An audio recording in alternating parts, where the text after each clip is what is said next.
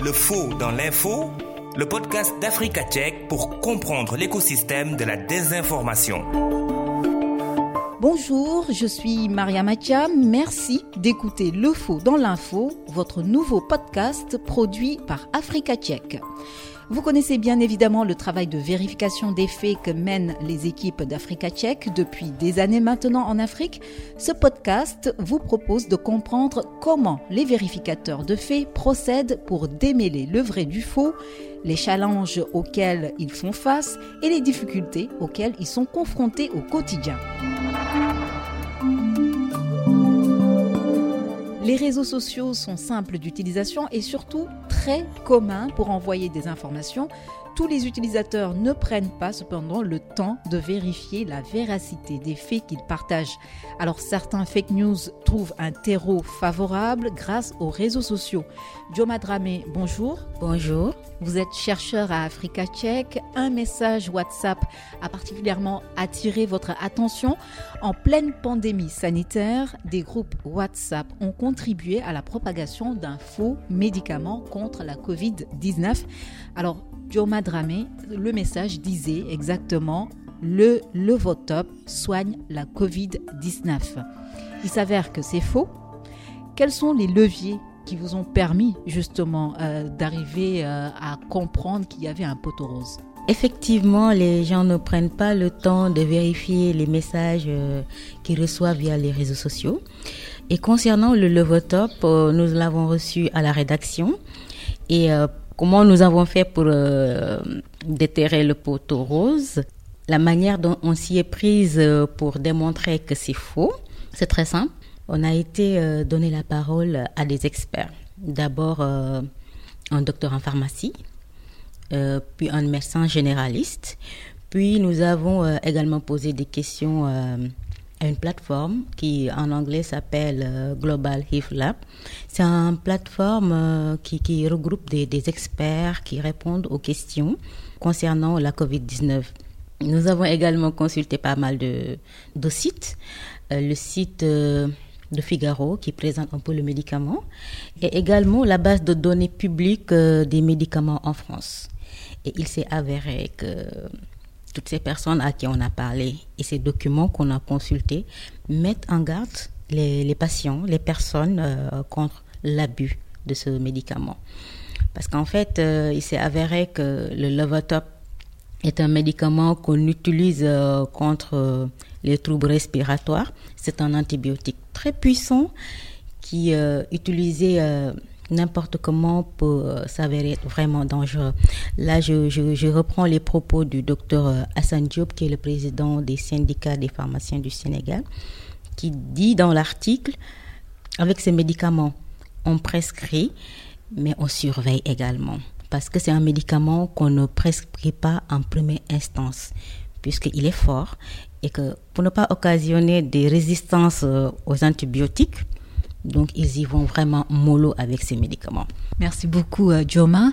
Alors, on aimerait aussi savoir, hein, euh, est-ce que ça vous a pris énormément de temps ou pas pour euh, réaliser cet article? Parce que vous avez cité énormément de, sources, hein, que ce soit des institutions, que ce soit euh, des médecins, etc. Donc c'est beaucoup de sources. Est-ce qu'il vous a fallu beaucoup de temps pour euh, réaliser cela? Effectivement, il m'a fallu presque plus de mois, au moins une semaine. Le principal problème se, se situe à trouver les personnes ressources. Euh, pour les documents et autres, ça a été vraiment très rapide. Maintenant, pour trouver un médecin, un pharmacien qui accepte de se prononcer sur euh, le problème, c'était c'était pas facile. Et c'est un peu paradoxal parce que dans les, les, réseaux sociaux et autres, il y a une page Facebook euh, où l'histoire là de, de, du Levotop était le thème du jour. Et beaucoup de personnes, beaucoup de médecins étaient venus s'exprimer, donner des, voilà, des conseils autres. Mais à chaque fois que je contacte ces médecins-là qui ont pris la parole, c'est silence radio. Comment l'expliquer? Sincèrement, je ne saurais l'expliquer. On a beau leur envoyer notre, disons, le CV de Africa Tchèque, ce que nous faisons, mais on bute toujours sur des refus, des gens qui, apparemment, je me dis qu'ils n'ont pas confiance. Mais bon, euh, pour les amener à nous faire confiance à chaque fois que j'arrive à terminer un papier, même si la personne a refusé de, de s'exprimer dans mon article, je lui envoie quand même l'article pour euh, que la prochaine fois qu'il ait confiance, qu'il puisse me parler. Merci Dioma Dramé. On comprend grâce à votre article hein, qu'on a tous intérêt à faire très attention quand nous recevons des messages sur des remèdes simples et peu chers et autres conseils de santé. Alors comment repérer tout de suite si le message en question est une fausse information ou non? Des astuces dans une poignée de secondes. Le faux dans l'info, la boîte à outils. Samba. Il nous arrive tous de recevoir assez souvent des messages contenant des conseils de santé et parfois même accompagnés de remèdes miracles censés guérir toutes sortes de maladies. Les personnes qui partagent ce genre de conseils ne veulent pas nécessairement faire du mal et la principale raison qui nous pousse à croire à ces remèdes est que notre santé est de la plus haute importance et c'est pourquoi nous sommes toujours prêts à écouter des conseils de santé gratuits et faciles à appliquer. Et donc, lorsque les conseils de santé sont simples et faciles à appliquer, ils gagnent en popularité, mais cela prend du temps pour chercher à savoir s'ils sont vrais ou faux. Alors, voici un conseil. Lorsque vous recevez des messages sur la santé et que vous voulez les transmettre à vos amis, réfléchissez un moment et posez-vous les questions suivantes. Le conseil médical est-il donné par un site d'information ou un organisme de santé crédible? A-t-il été confirmé par des professionnels de la santé? Nous ne devrions pas prendre l'habitude de partager des conseils médicaux sans nous assurer de leur origine. Nous devrions plutôt nous efforcer de mener une vie saine, de consommer des aliments nutritifs et de boire régulièrement de l'eau. La prochaine fois que vous recevrez un message avec un conseil qui semble un peu trop facile à appliquer, comme boire de l'eau avant de prendre une douche pour prévenir l'hypertension ou de boire de l'eau avant de vous coucher pour aider à prévenir les accidents vasculaires cérébraux et les crises cardiaques, pensez-y à deux fois. Et surtout, demandez conseil à un médecin. Le faux dans l'info, décryptage le coordonnateur du programme élargi de vaccination du ministère de la Santé du Sénégal, Dr Ousseinou Badian, est notre invité. Dr Badian, bonjour. L'article d'Africa Tchèque démontre que le Levotop n'est pas du tout un médicament contre la Covid-19. On a constaté qu'il y a eu beaucoup de fausses informations sur de prétendus remèdes contre la Covid-19. Le Sénégal a réceptionné ses premières doses de vaccins le 17 février 2021. Alors, qui seront les premiers vaccinés? Euh, Bonjour. Effectivement, le Sénégal vient de recevoir une première dotation de vaccins anti-Covid, donc le vaccin de Sinopharm. Pour rappel, le Sénégal a déjà une stratégie de vaccination et dans cette stratégie, les cibles prioritaires ont été définies du fait euh, du pénurie en vaccins et de la non-disponibilité en même temps de tous les vaccins. Donc, on est en train de, en fonction des vaccins qui seront reçus, euh, on a priorisé les cibles pour pouvoir les atteindre d'ici la fin de 2021, les cibles prioritaires. Et après maintenant, la vaccination des cibles prioritaires, peut-être qu'on pourra avoir assez de vaccins pour vacciner le reste de la population. Quelle est la stratégie de vaccination du Sénégal concernant la COVID-19 donc la stratégie va cibler les personnes qui sont les plus vulnérables par rapport à la vaccination. Il s'agit essentiellement des personnes âgées avec comorbidité, des personnels de santé de première ligne, des personnes âgées de plus de 60 ans tout court, et aussi des sujets euh, qui présentent, qui ne sont pas âgés, qui n'ont pas 60 ans, mais qui présentent aussi des comorbidités. Mais dans un premier temps, les premières doses vont servir à vacciner le personnel de santé de première ligne et les sujets âgés avec comorbidité. Le chef de l'État sénégalais a annoncé que l'Institut Pasteur de Dakar euh, souhaitait intégrer le cercle restreint des laboratoires euh, producteurs de vaccins anti-Covid-19. Alors, quels sont les préalables, les procédures euh, pour que cette production puisse démarrer? Je pense qu'au niveau mondial, il y a un fort plaidoyer pour ce qu'on appelle rendre les vaccins anti-Covid-19 les rendre comme étant un bien universel. Ça veut dire quoi Ça veut dire de lever vraiment les, les, droits de propriété, donc les licences, pour que les pays qui ont les capacités de produire ces vaccins, qu'ils aient l'autorisation de les produire. Donc, je pense que ce plaidoyer est en train d'être fait au niveau mondial. Et si c'est le cas, je pense que ceux qui ont fait et développé les vaccins vont quand même euh, partager la technologie et puis permettre à tous les laboratoires des pays euh, de confiance de pouvoir euh, produire le vaccin afin qu'on ait assez de vaccins pour couvrir la population mondiale, pour pouvoir vacciner tout le monde, pour rompre la transmission du virus et, et bouter définitivement la COVID-19 hors du, du, du, monde.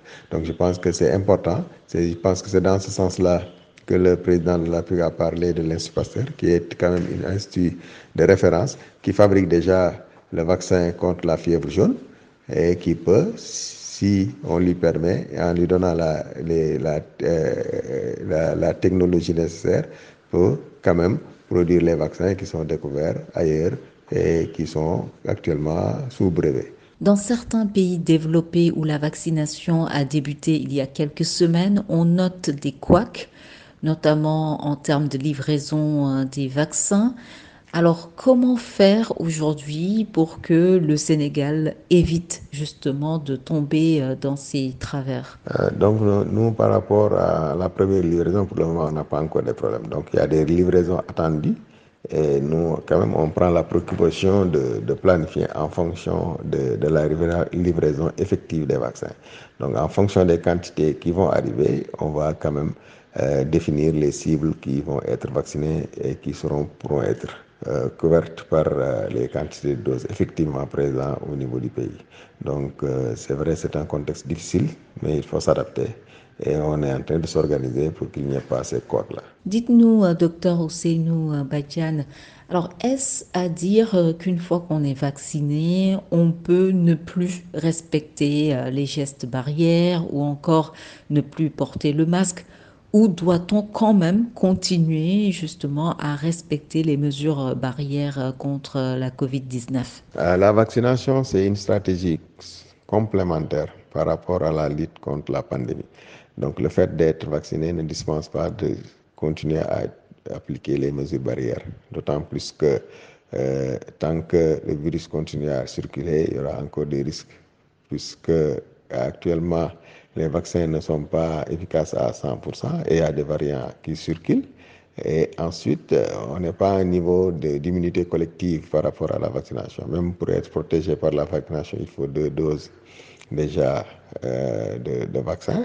On n'a pas encore pris les deux doses. Il faut aussi qu'une certaine masse de la population, 80-90%, soit vaccinée pour qu'il y ait une immunité collective pour rompre la, la, circulation du virus, ce qui n'est pas encore le cas.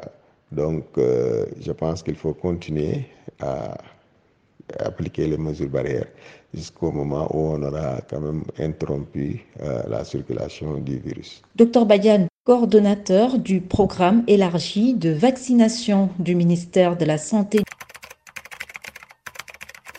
Le faux dans l'info, quoi de neuf sur les réseaux sociaux Valdez, Onanina. En ce moment, on parle beaucoup de vaccins. Au Sénégal, par exemple, la campagne de vaccination a démarré le 23 février 2020. Et au Sénégal, comme partout ailleurs, le scepticisme face au vaccin contre la Covid-19 nourrit ou se nourrit de la désinformation autour de la vaccination. Plusieurs spécialistes des médias et même de la santé s'accordent à dire que les fausses informations sur les vaccins et globalement sur la Covid-19 compliquent notre sortie de cette crise sanitaire. Pour lutter contre la désinformation sur les vaccins anti-Covid, Facebook vient d'annoncer, début février, le lancement, je cite, de la plus grande campagne mondiale visant à promouvoir une information faisant autorité sur les vaccins. La campagne devait démarrer premièrement aux États-Unis, puis être étendue aux autres pays du monde. Le réseau social le plus populaire au monde annonce plus d'efforts pour retirer les fausses affirmations sur Facebook et sur Instagram sur la COVID-19, sur les vaccins contre le coronavirus et les vaccins en général pendant la pandémie. Et pour ce faire, Facebook a étendu sa liste des idées fausses qui ne seront pas tolérées et qui sont déjà interdites dans les publicités. Cette liste comprend notamment les messages affirmant que la COVID-19 a été fabriquée par des humains, que les vaccins ne sont pas efficaces, qu'il est moins dangereux d'attraper la maladie que de se faire vacciner ou encore que les vaccins sont toxiques ou causent l'autisme. De plus, le réseau social prévient que les personnes qui partagent ce genre de désinformation pourront être bannies de sa plateforme. Les administrateurs de groupes de discussion ont été informés qu'ils devront approuver des messages de membres qui ont tendance à répandre de la désinformation avant qu'ils ne soient partagés. Et sur Instagram, les comptes d'utilisateurs cherchant à décourager leurs abonnés de se faire vacciner seront plus difficiles à trouver. De plus, Facebook dit vouloir aider les pouvoirs publics à communiquer plus efficacement sur les disponibilités de vaccins et les moyens de se faire vacciner. Des plateformes importantes et crédibles collaborent depuis des mois avec les grandes organisations de santé pour mettre en avant les informations qui font autorité sur la crise sanitaire, notamment à travers le Centre d'information sur la COVID-19 de Facebook. Et selon Facebook, plus de 2 milliards de personnes de 189 pays dans le monde ont été connectées à des informations fiables via ce centre d'information. Cette nouvelle offensive de Facebook s'ajoute donc aux efforts et aux initiatives contre la désinformation que l'entreprise a menées, notamment depuis le début de cette crise sanitaire, il y a un peu plus d'un an, en espérant que cette fois l'impact de ces mesures contre la désinformation soit effectif ou en tout cas plus important que les précédentes mesures. Merci à tous d'avoir écouté ce podcast d'Africa Tchèque, le faux dans l'info. On se retrouve le mois prochain.